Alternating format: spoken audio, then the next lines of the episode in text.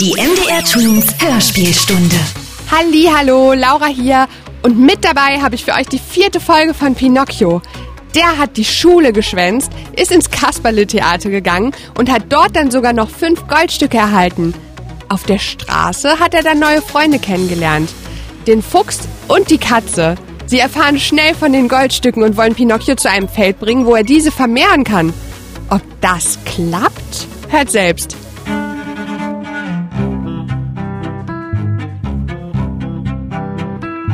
Pinocchio. Die Geschichte vom hölzernen Bengele von Carlo Collodi. Folge 4 13. Kapitel Im Gasthaus zum geleimten Vogel Den ganzen Tag waren die drei Goldbaumzüchter schon gegangen, als sie spät abends und todmüde ans Gasthaus zum geleimten Vogel kamen. Hier wollen wir ein bisschen Rast machen, sagte der Fuchs. Wir essen eine Kleinigkeit und ruhen ein paar Stunden aus. Um Mitternacht brechen wir wieder auf und sind dann morgen bei Tagesgrauen auf dem Wunderfeld. Sie traten in das Wirtshaus und setzten sich zusammen an einen Tisch. Keiner hatte Appetit. Die arme Katze litt an grässlichen Magenschmerzen und konnte nicht mehr ertragen als dreißig kleine Bachforellen, blau gekocht, mit Kartoffelchen und zerlassener Butter, dann noch vier Portionen Leberwurst. An jeder Portion schnupperte sie erst, und wenn sie ein bisschen dünn geschnitten war, so sagte die Feinschmeckerin, sie riecht und verlangte eine andere. Der Fuchs hätte gern etwas Kräftiges genossen nach dem langen Marsche, aber der Arzt hatte ihm leichte Kost verordnet. Darum begnügte er sich mit einem gewöhnlichen Hasenpfeffer. Als Gemüse nahm er dazu eine Platte gebackener Hähnchen. Nach diesem ersten Gang ließ er sich ein leichtes Ragout von Rebhühnern, Wachteln und Froschschenkeln bereiten, aß zum Schluss ein paar süße Trauben und dann meinte er, ich höre gern auf. Es ist die reinste Folter, wenn man sich ohne Appetit zum Essen zwingen muss. Nun bin ich froh, dass diese Qual vorüber ist. Am wenigsten aß Bengele. Er nahm ein paar Nusskerne und ein bisschen Brot, alles andere ließ er stehen. Das arme Hampelchen war mit seinen Gedanken immer beim Wunderfeld und hatte nur noch Hunger nach Gold. Nach dem Essen sagte der Fuchs zum Wirte Bitte zwei Zimmer, eins für Herrn Bengele und für uns beide das andere. Wir wollen uns eine kurze Ruhe gönnen bis Mitternacht, dann müssen wir weiter. Kurz vor zwölf soll man uns wecken, nicht vergessen. Äh, gewiss, meine Herrschaften, es wird alles gewissenhaft besorgt, sagte der Wirt. Dabei sah er den Fuchs und die Katze mit verständnisvollem Blicke an, als wollte er sagen, ja, wir sind alte Bekannte. Bengele legte sich zu Bett, schlief gleich ein und träumte. Es war ihm, als stände er mitten auf dem Wunderfelde. Das stand ganz voll von Pflaumenbäumchen. An ihnen hingen wie Pflaumen die Goldstücke. Der Wind ging leise durch die Blätter, die Goldstücke schlugen aneinander wie kleine Glöcklein und klangen Komm, Bengele, bim, bim, komm, Bengele, nimm, nimm. Schon streckte er im Traume die Hände aus, um nach den Goldglöckchen zu greifen, da klopfte es dreimal fest an die Türe, und er wachte auf. Der Wirt kam herein und sagte ihm, es schlage jetzt eben zwölf Uhr. Sind meine Begleiter schon gerichtet? fragte Bengele. Mehr als gerichtet. Vor zwei Stunden sind sie aufgebrochen. Warum hatten Sie solche Eile? Äh, Frau Katze bekam Nachricht, dass ihr ältester Sohn an Kopfweh erkrankt und plötzlich in Lebensgefahr sei. Haben Sie das Essen bezahlt?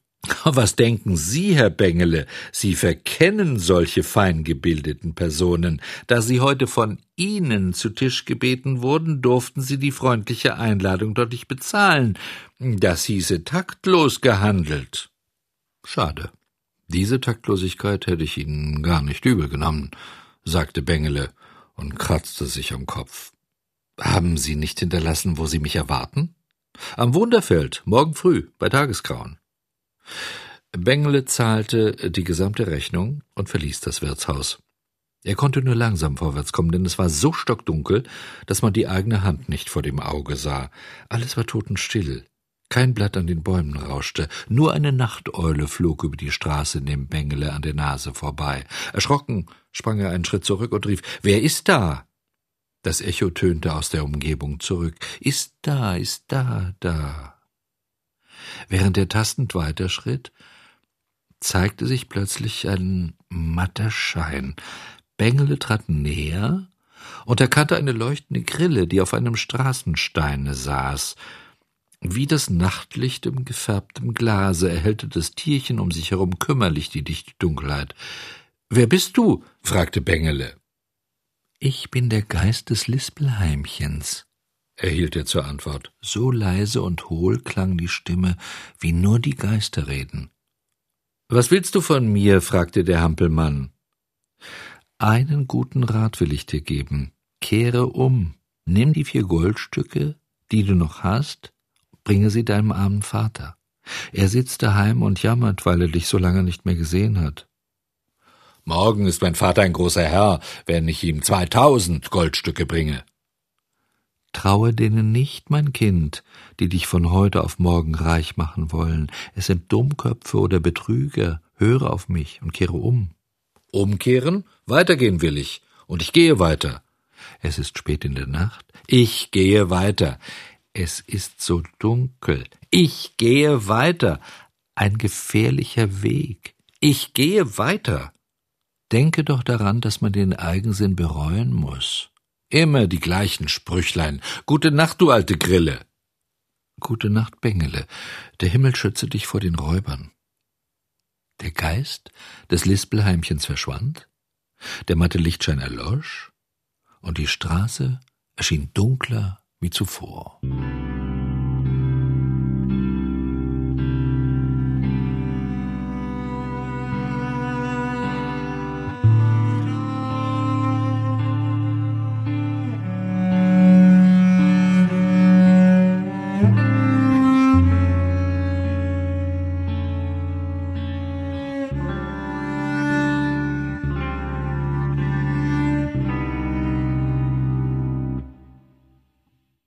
14. Kapitel Bengele fällt unter die Räuber. Wahrhaftig, bruddelte unser Hampelmann vor sich hin und ging weiter, wahrhaftig, wir arme Kinder ziehen immer den Kürzeren, jeder kann uns ausschelten, die ganze Welt will uns Ermahnungen geben.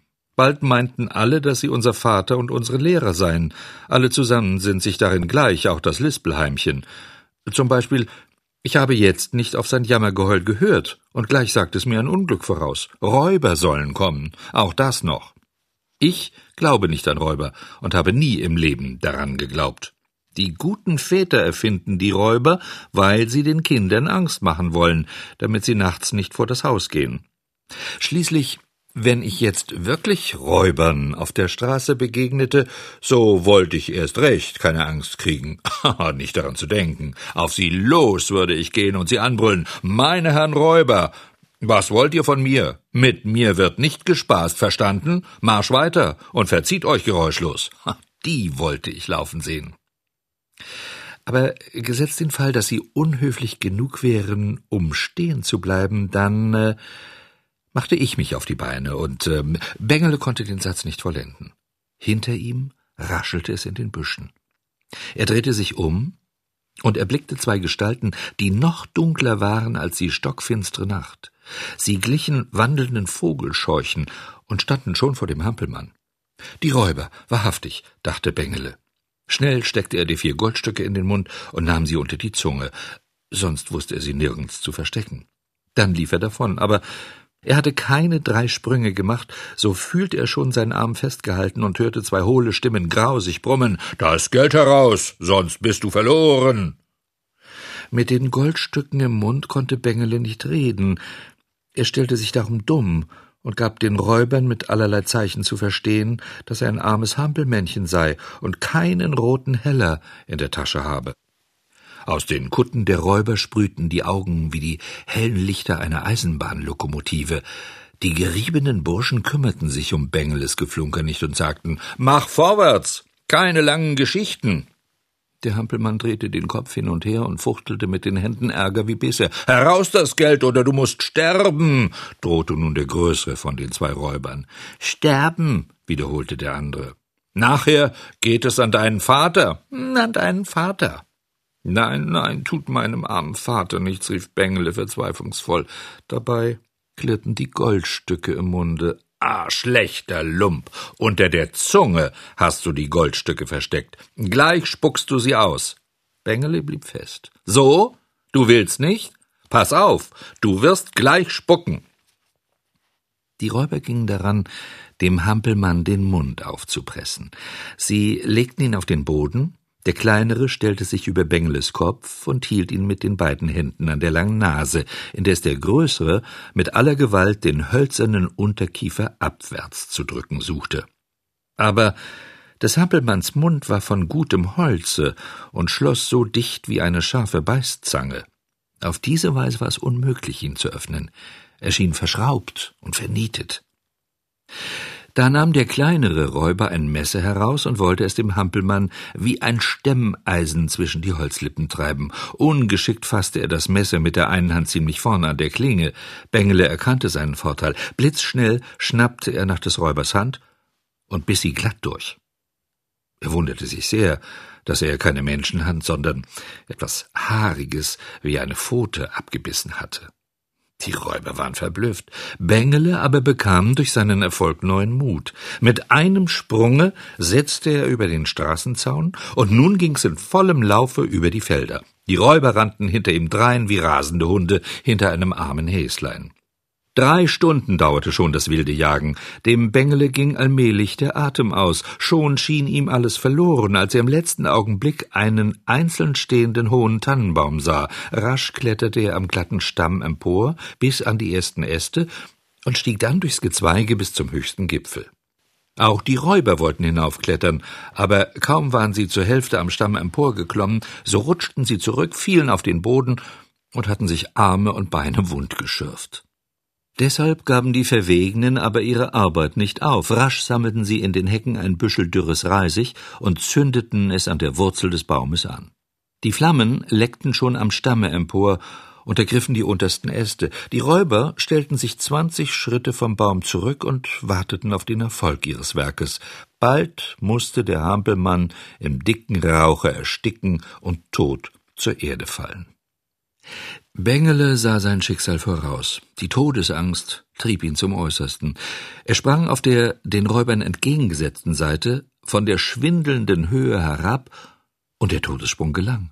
Ohne Schaden kam er auf den Boden in weitem Abstand von seinen zwei Feinden. Diesen Vorteil nützte der wackere Hampelmann aus und rannte sofort weiter in die Felder hinein. Die Räuber setzten ihm unverzüglich nach und wurden gar nicht müde. Lichterloh brannte indes die Tanne in die Nacht hinein und erhellte wie eine Riesenkerze auf eine weite Strecke das Land. Allmählich dämmerte der Morgen, und Bengele gelangte unversehens an einen breiten, tiefen Graben. Er war bis oben voll schmutzig gelben Wassers. Was anfangen? Eins, zwei, drei, zählt unser Hampelchen, nimmt einen Anlauf und springt hinüber. Die Räuber wollten es ihm nachtun, aber sie hatten sich verrechnet. Plumps fielen sie mitten ins Wasser. Bengele hörte das Aufschlagen und schrie ihnen höhnisch zu Glück auf zum Bade, ihr Herrn Räuber. Dann rannte er gleich wieder weiter. Er hoffte, die Räuber seien ertrunken. Aber als er sich umdrehte, sah er, wie sie ihm schon wieder nachsetzten. Sie steckten immer noch in ihren Säcken, und das Wasser tropfte daraus in Strömen auf den Boden.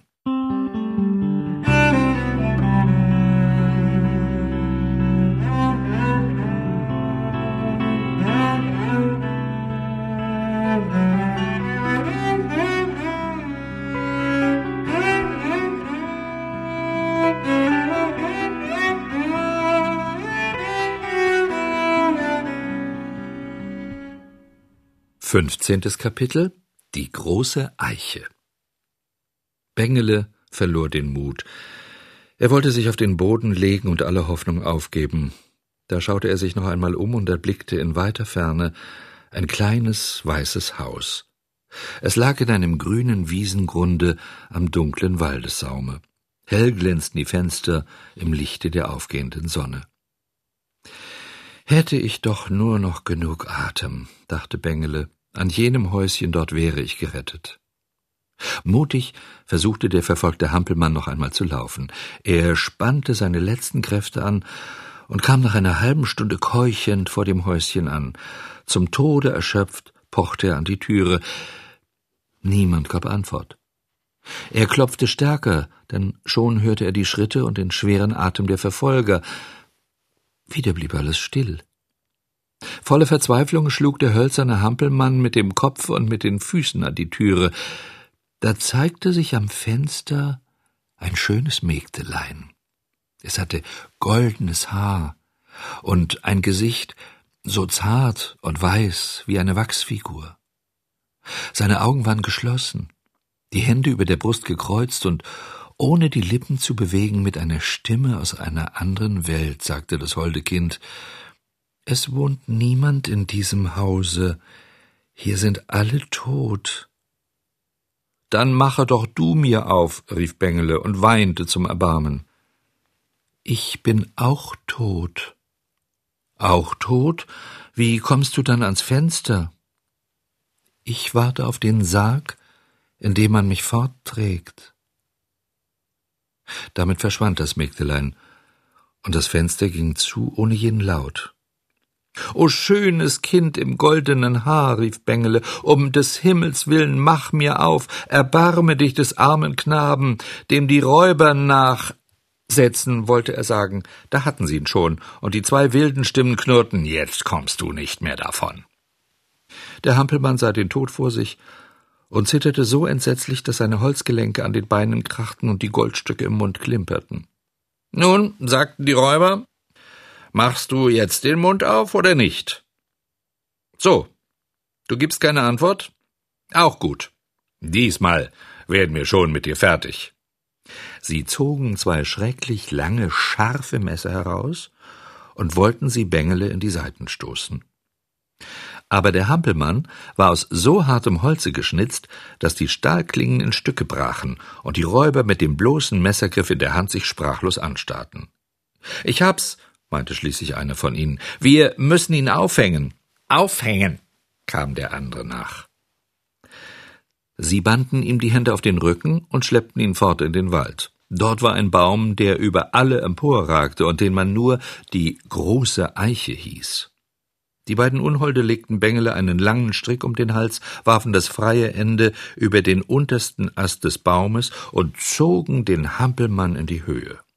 Dann setzten sie sich ins Gras nieder, um zu warten, bis der Hampelmann ausgehampelt hatte. Aber nach drei Stunden hielt Bengele immer noch die Augen offen und den Mund geschlossen. Ja, er strampelte und hampelte stärker denn je. Die Räuber wurden des Wartens müde, standen auf und riefen dem armen Kleinen zu Adieu, unsterblicher Zappler, morgen früh kommen wir wieder, bis dahin wirst du das Maul schon aufsperren. Weg waren sie. Jetzt erhob sich ein brausender Nordwind, der pfiff und heulte durch die Äste und Blätter und schlug den armen aufgehängten Bengele nach allen Seiten um den Baum herum. Er bammelte wie der Klöppel einer Kirchenglocke am Sonntage. Das Pendel machte ihm große Schmerzen, die Schlinge um den Hals ward immer fester und schnürte ihm die Kehle zu und nahm ihm den Atem. Die Augen wurden ihm trübe, er fühlte den Tod nahen, aber Immer noch hatte er Hoffnung, dass jemand komme und ihn befreie. Er hoffte und hoffte, aber es kam niemand. Da fiel ihm sein lieber Vater ein, und fast sterbend hauchte er noch Vater, lieber Vater, wenn du nur hier wärst. Mehr konnte er nicht mehr sprechen. Er schloss die Augen, öffnete den Mund, die Beine hingen ihm unbeweglich zu Boden, er schüttelte sich noch einmal und dann. Festgekettet an einem Baum und mit Goldmünzen im Mund. Das klingt ja nach einer ganz schön blöden Situation für den Jungen aus Holz. Wie soll er sich daraus bloß retten? Das erfahrt ihr in der nächsten Folge von Pinocchio. Das Buch hat Carlo Collodi geschrieben und es hat euch Jürgen Schulz die Geschichte vorgelesen. Ich bin echt mal gespannt, wie das weitergehen soll. Das war die vierte Folge von Pinocchio und wir hören uns in der nächsten Hörspielstunde wieder. Eure Laura. MDR Tweens Hörspielstunde. Wir funken dazwischen.